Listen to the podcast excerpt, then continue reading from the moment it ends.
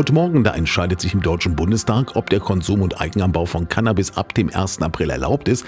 Demnach dürfen Erwachsene dann drei Pflanzen zu Hause anbauen und 25 Gramm Gras bei sich tragen.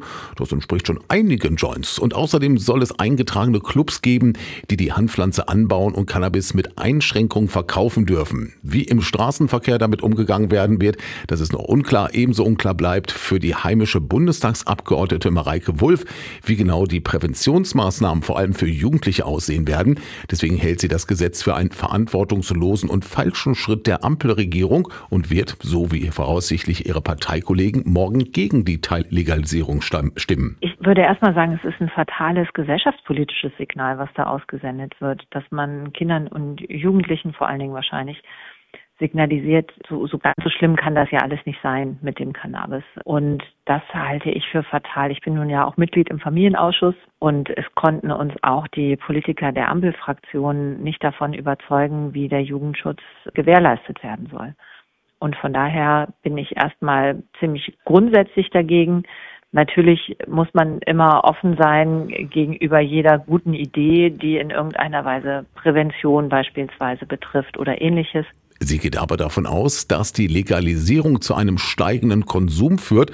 Laut der Forschung kann man das durch Erfahrungen aus anderen Ländern nicht belegen. In manchen führe die Legalisierung tatsächlich zu mehr Konsum, in anderem wiederum zu weniger.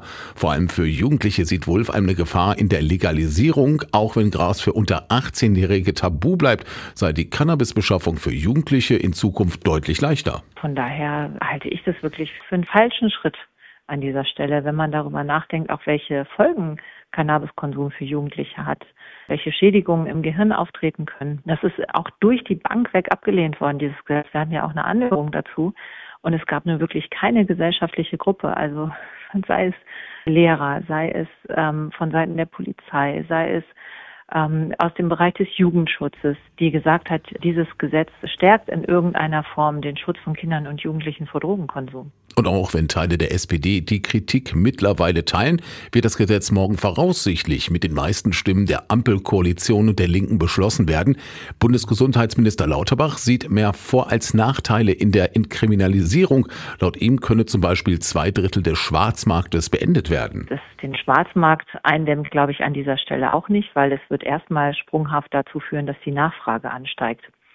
Und die Frage ist dann, wie viele legale Stellen können denn überhaupt Cannabis in den nachgefragten Mengen zur Verfügung stellen? Das heißt, im Zweifel könnte es sogar sein, dass die Schwarzmarkttätigkeit ansteigt, weil natürlich all diejenigen, die Cannabis auf nicht legalem Wege beschaffen und dann vertreiben wollen, entsprechend ein Geschäft sagt Mareike Wulff zur Cannabis-Legalisierung. Sie sitzt für unsere Region für die CDU im Bundestag und wird morgen gegen das Gesetz, Gesetz zur Entkriminalisierung von Cannabis stimmen, das die Ampelregierung auf den Weg gebracht hat.